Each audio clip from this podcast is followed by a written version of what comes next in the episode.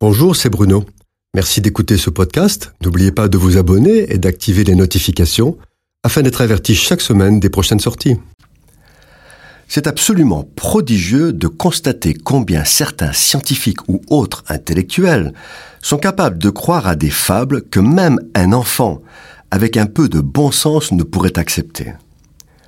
Au rang des étrangetés que certains sont prêts à croire, il serait question de construire un ascenseur qui irait de la Terre à la Lune. On ne sait plus très bien où est la science et où est la fiction. D'autres disent que les robots, d'ici une quarantaine d'années, auront une conscience et qu'ils seront capables d'émotion et même d'amour. Or, de toute évidence, si ces comportements ne leur sont pas dictés, écrits et décrits dans des lignes de programmes informatiques, il ne se passera rien. Pour apprendre aux robots les sentiments, il faudrait un apprentissage du genre quand tu entends ce mot, tu ris, ou quand tu vois cette image, tu pleures. Ce ne serait que des sentiments calculés, une forme de copier-coller suite à l'analyse de milliards de données volées aux hommes. En tout cas, rien de naturel, rien d'humain. Une autre utopie, privilège des post-humanistes, c'est de vouloir intégrer l'homme dans la machine, en effet, les post-humanistes sont persuadés que l'humanité est condamnée.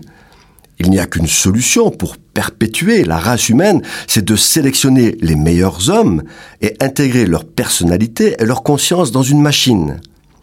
La plupart des post-humains ne croient absolument pas à l'immortalité de l'âme, mais par contre, il croit que la personnalité et la conscience de soi peuvent être extraites de l'homme, transplantées dans une machine et donc devenir immortelles.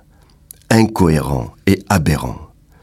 Et pourtant, la plupart des post-humanistes sont des intellectuels et des scientifiques de haut rang selon les critères du monde. Ils ne croient pas en Dieu, mais ils veulent faire comme Dieu. Ils ressemblent à Satan, qui par jalousie s'est révolté contre Dieu. Ils sont jaloux de Dieu, ils veulent être Dieu. Aveuglés par leur folie, ils ne voient plus les évidences. Par exemple, la plupart d'entre eux croient que l'origine du monde est le résultat d'une grande explosion cosmique. Cependant, tous ignorent volontairement par quel hasard ou miracle ont été réunis les éléments qui auraient permis cette explosion. Ils font comme si la question n'existait pas. Ils prétendent que la vie est le fruit du hasard. Mais le hasard ne produit rien. Il ne donne que de la bouillie.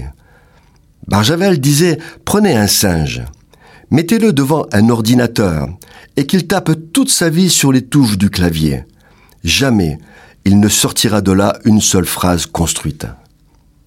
En fait, il s'empare des théories les plus extravagantes comme la théorie de l'évolution pour justifier et trouver des excuses à la dureté de leur cœur, des excuses à leur incapacité d'accepter qu'il y ait quelqu'un de plus grand qu'eux, devant qui un jour il faudra comparaître et rendre des comptes.